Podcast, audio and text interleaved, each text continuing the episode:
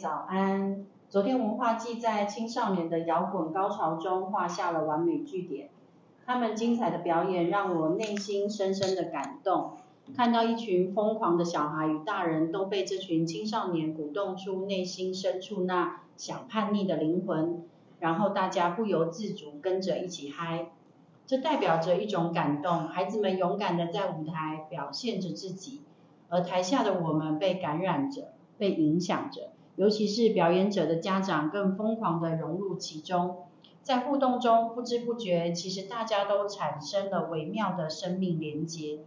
当下海生的天、海生的地、海生的人，完全融合成一幅完美的动画。你你还在担心什么？这就是生活教育、心灵教育。哪怕是一点点的改变，青少年们总是会在未来的路上找到自己的路，而不是被指定要走哪一条路。我相信他们在外表疯狂发泄，但内心中肯定自我。这是他们想要追求的感觉，我看了真的非常感动。一个爸爸站在后面椅子上的看见，那这个也是我想要校长再帮我们多说一点，就是像你讲的，哎，其实不管每一次的庆典或者是围圈，那个家长们他内在还可以在那个那个实际的参与是到底有多重要啊？我我觉得这个，因为我从这个家长的信里面，其实我看得很感动。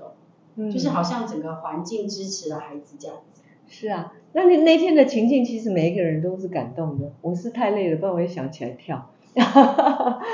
我们创造了这个环境，我们允许，是我们邀请他们去摇滚的哈，然后去去摇起来，去动起来。所以我们看到他们很嗨，我们其实是高兴的。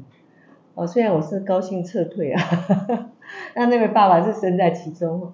那这个环境是我们预备好的。邀请的也是容许的，那它自然就是一个非常好这这样的一个滋养，它会留留存很久，然后在家长啊，在孩子身上。那当然我自己也有点小小的遗憾了哈，如果那天美中不足的，大概就是演蛙戏的时候，哦，就是演蛙戏的家长，他很殷殷期盼能够听到自己的孩子，看见自己的孩子。在舞台上哈，如何团队合作，如何表达自己啊，如何去自我中心？因为那个喜剧实在是蛮难的，很荒谬。你要做出很夸张、很荒谬的动作，那一定是要完全去自我中心，不然你看的，不然你自己表演的很别扭，别人也看得很别扭。所以当家长可以看到孩子很流畅的在那里流动，在那里交互作用，在那里哈发生的时候，你会觉得蛮感动。那美中不足的就是，那圈外本来应该是要有保护，可是那圈外很多的噪音，哦，一波又一波，一波又一波，所以有些人有意识到要形成保护膜，但是有一些家长却是没有意识到，反而创造了很多的噪音，我觉得这是遗憾的地方哈，就是没有意识到说原有一个正在哈孩子正在发光，正在学习发热发光的一个学习圈。我们应该共同来守护，让他们可以全然的投入，不被干扰。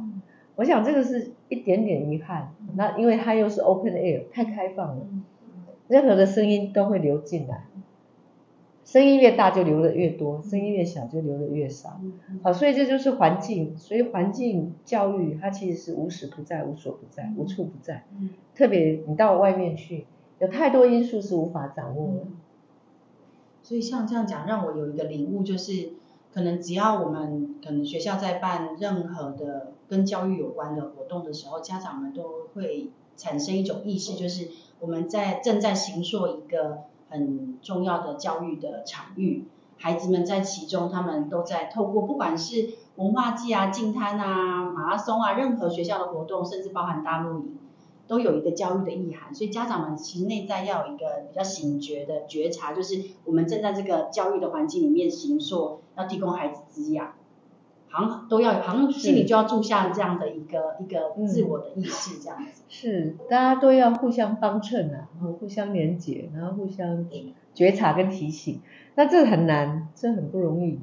但是要有意识，就像你说的，要有意识的话，我们这个团队，我们整个大团体的学习圈才会往前走。嗯，我我的问题就是说，所谓的环境教育。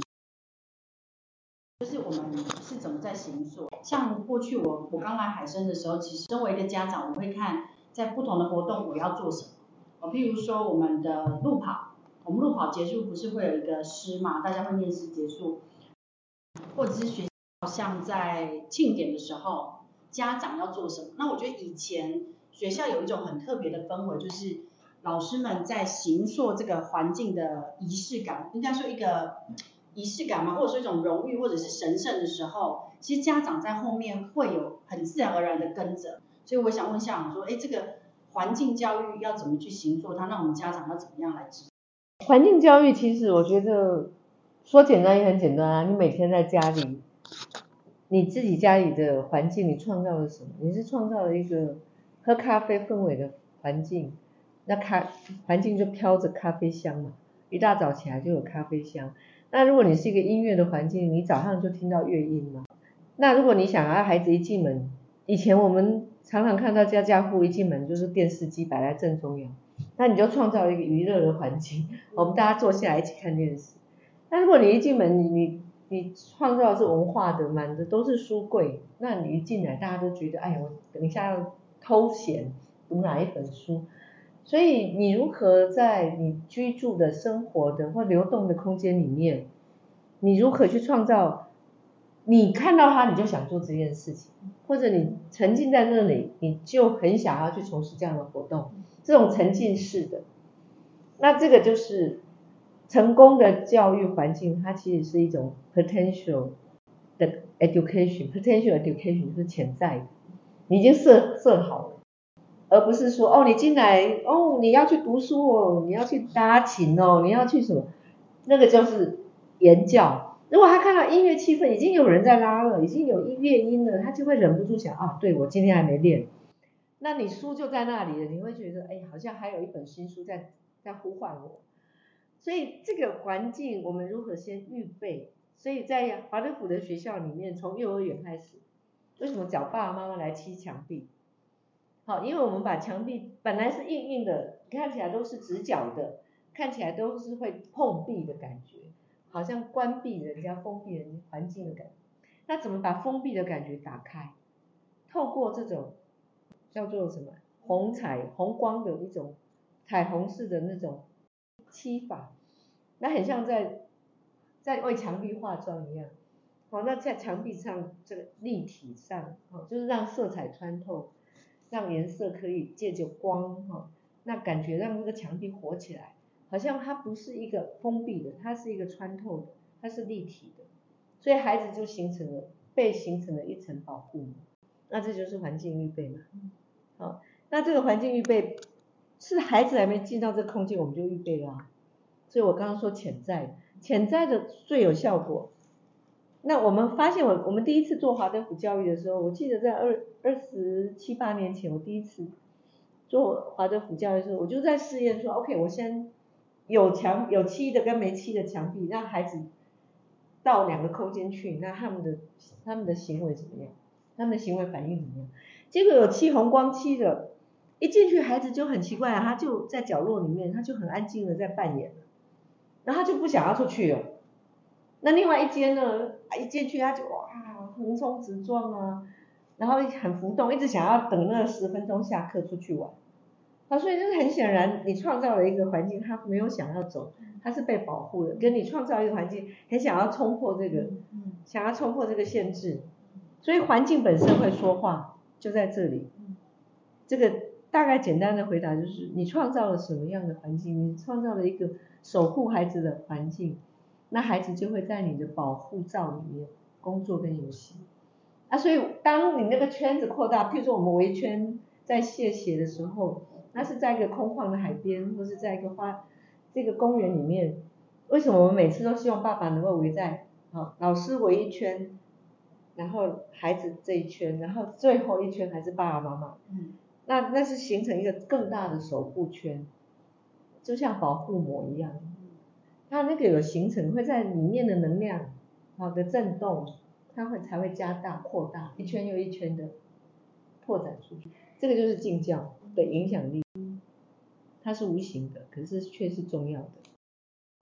不管成功也失败，不管好也坏，大海有我，是啦啦搞笑，啊，会对我的来。I am the to